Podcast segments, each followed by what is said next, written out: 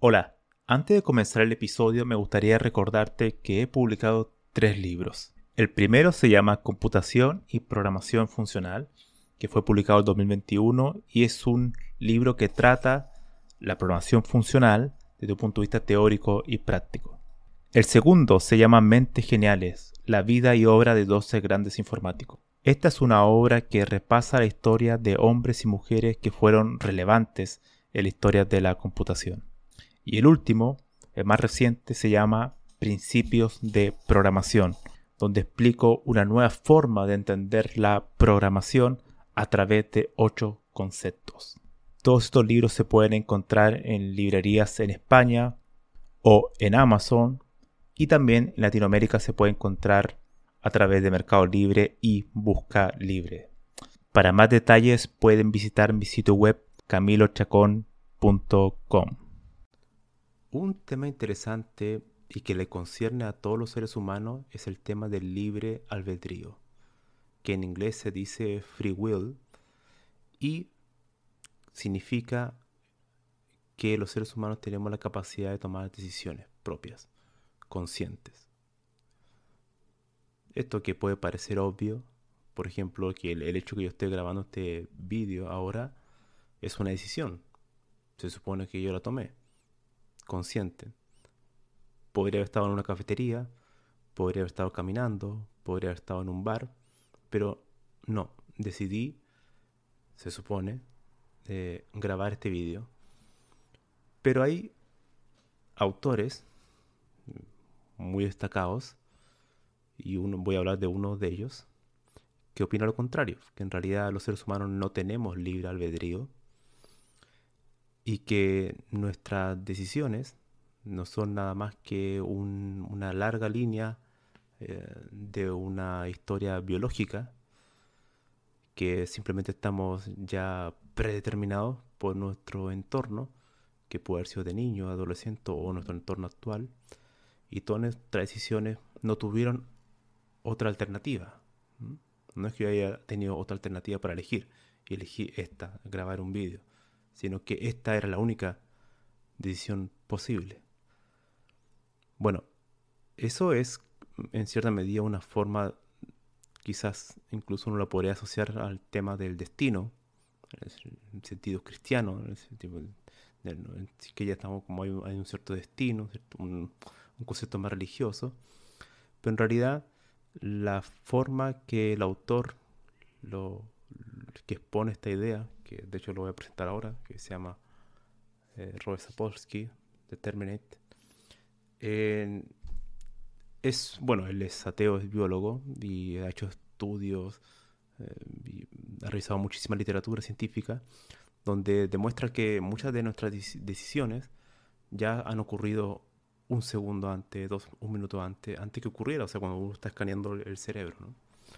Y eso lo lleva mucho más allá a decir que no solo ocurrió un segundo antes, sino que hace 10 minutos, un día, una semana, 10 años, décadas, para entender que es simplemente nuestra, nuestra composición genética, por así decirlo, nuestra biología, todo lo las cosas que estamos percibiendo nos, nos han influido en nuestras decisiones. Y por tanto no estamos, por así decirlo, no somos conscientes de las decisiones que estamos tomando.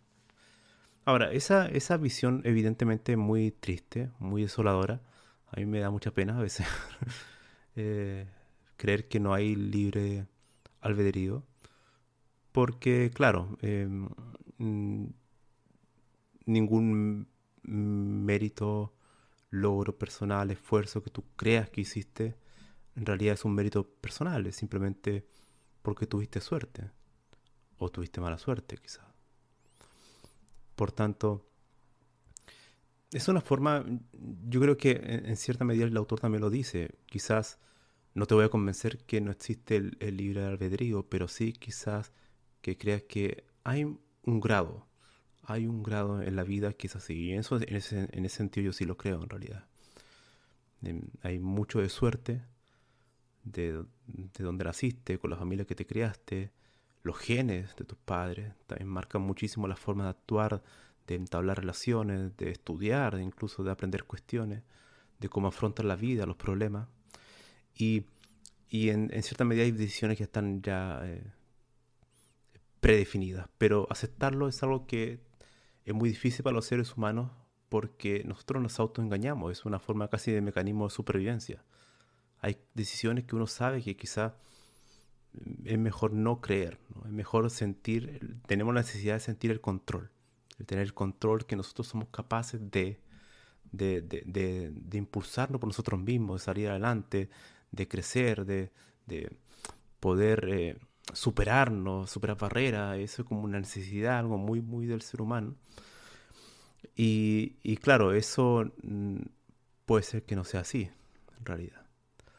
Ahora, ¿cómo uno lo conecta esto con la informática? Es que, claro, muchas personas están totalmente sesgadas por su ambiente, por su entorno, por lo que ellos eh, vieron en un comienzo de su carrera. Es decir, cuando alguien dice que un lenguaje de programación es mejor que otro, evidentemente están totalmente influidos por su, por su entorno, o entre comillas por su biología, en el sentido de que ya tienen ciertos mecanismos armado en su cerebro y todas las decisiones que tomen en el futuro van a ser eh, moldeadas o van a ser influidas por, por, su entorno. Es decir, cuando hablen de su lenguaje favorito siempre van a decir que es lo mejor sobre otro. ¿no?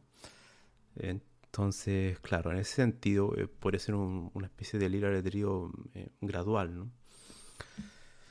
Pero eso se da muchísimo en informática. ¿no? Entonces, esa es un poco más que nada la, la reflexión, ¿no? Yo creo que muchas veces uno no se cuestiona eso, de pensar realmente si, si imagínense, realmente todas nuestras decisiones no son propias, sino que ya están totalmente eh, predefinidas. Si eso fuera así, bueno, uno tendría que empezar a hablar más de la suerte. Yo creo que eso igual te tranquiliza, te quita ambición, te reduce el ego, Y yo creo que en parte es bastante positivo, en realidad. Te quita una carga encima. Te hace sentir un poco más tranquilo, en, en el sentido de que, bueno, he tenido suerte, en realidad, hasta ahora. Y, y no queda nada más que, bueno, a tratar de aportar a los demás, a aportar a hacer un poco el, mundo mejor. Pero teniendo en cuenta que incluso si tú empiezas a lograr cosas más en el futuro, en realidad ya está eh, predeterminado. Es interesante. Es una invitación a reflexionar. Nos vemos.